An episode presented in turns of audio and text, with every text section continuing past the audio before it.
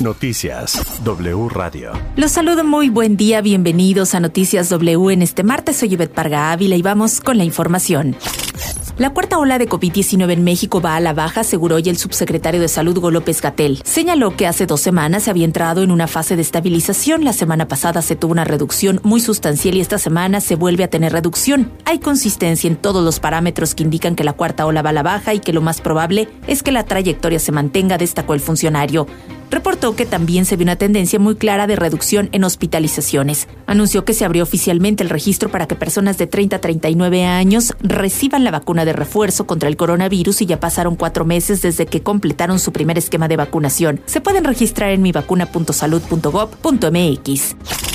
Hugo López Gatel aseguró que desde agosto del 2021 el gobierno federal recomendó no usar ivermectina para tratar COVID-19 y posteriormente el gobierno de la Ciudad de México suspendió su uso. Afirmó que ni el gobierno capitalino ni el IMSS realizaron ningún experimento con este medicamento en los pacientes que lo recibieron. Al respecto, el presidente López Obrador señaló que se trata de ataques al gobierno por parte del bloque conservador y sus voceros. Dijo que de todo hacen un escándalo al grado de presentar una denuncia penal en contra de López Gatel por los lamentables fallecimientos en la pandemia. Consideró que es una desproporción muy irracional y conlleva mucho odio. En tanto, el exdirector de análisis de datos de la Agencia Digital de Innovación Pública y coautor del artículo La ivermectina y las probabilidades de hospitalización por COVID-19 en la Ciudad de México, Saúl Caballero, se retractó por los resultados del estudio que avaló el medicamento entregado en kits médicos en 2020 y 2021 y pidió disculpas por las consecuencias que tuvo la publicación.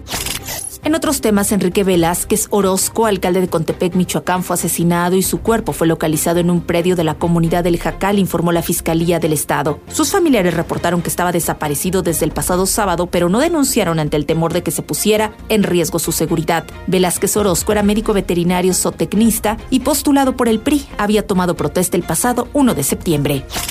En Zacatecas fueron identificados 15 de los 16 cuerpos localizados el pasado fin de semana en Fresnillo y Panfilonatera. Todos eran hombres y cuatro eran menores de edad. Una de las víctimas corresponde a Gerardo Ortega Rodríguez, hermano del diputado local Sergio Ortega de Morena.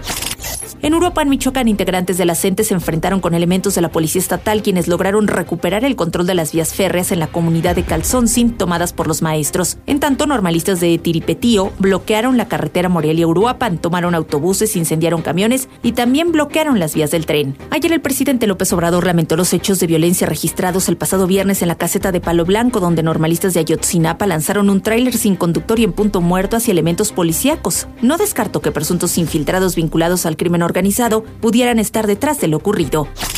Mañana visitará México John Kerry, el enviado especial de Estados Unidos para el clima. En la Ciudad de México se reunirá con el presidente López Obrador, el canciller Marcelo Ebrard y otros funcionarios de alto nivel del gobierno federal. La visita de Kerry ocurrirá tres semanas después de que la secretaria de Energía de Estados Unidos, Jennifer Granholm, estuvo en nuestro país, donde abordó las preocupaciones de su gobierno en torno a la reforma eléctrica.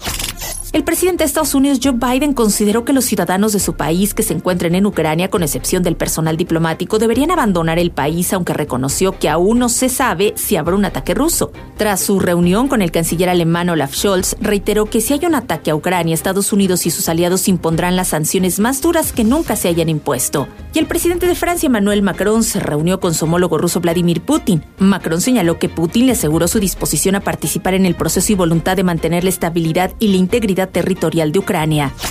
El Papa emérito Benedicto XVI pidió perdón por los abusos sexuales contra niños cometidos por sacerdotes a su cargo en respuesta a la publicación de un informe en el que se le acusa de no haber actuado para enfrentar esos crímenes cuando era arzobispo de Múnich. El Callejón de las Almas Perdidas del director mexicano Guillermo del Toro obtuvo cuatro nominaciones a los premios Oscar 2022. Competirá en las categorías de Mejor Diseño de Vestuario, Cinematografía, Diseño de Producción y Mejor Película. El Mejor Cinta Animada obtuvo una nominación Raya y El Último Dragón dirigida por el mexicano Carlos López Estrada. La cinta El Poder del Perro lidera con 12 candidaturas las nominaciones, le sigue Dune con 10. La entrega número 94 de los premios de la Academia se realizará el 27 de marzo en el Teatro Dolby de Los Ángeles. En los deportes, el mexicano Donovan Carrillo tuvo un gran debut en el patinaje artístico de los Juegos Olímpicos de Beijing 2022. El joven de 22 años, originario de Zapopan, Jalisco, logró una puntuación de 79.69 sobre la pista de hielo en el programa corto, que le dio su pase a la final de mañana. Tras su participación se dijo muy contento, orgulloso y motivado para el programa largo. Recordó a todos que los sueños se hacen realidad cuando se trabaja duro por ello y se está dispuesto a hacer todo lo necesario para alcanzarlos. Hasta aquí la información por hoy. Que tengan un excelente martes. Soy Ivette Parga Ávila. Los espero mañana con más en Noticias W. Toda la información en wradio.com.mx.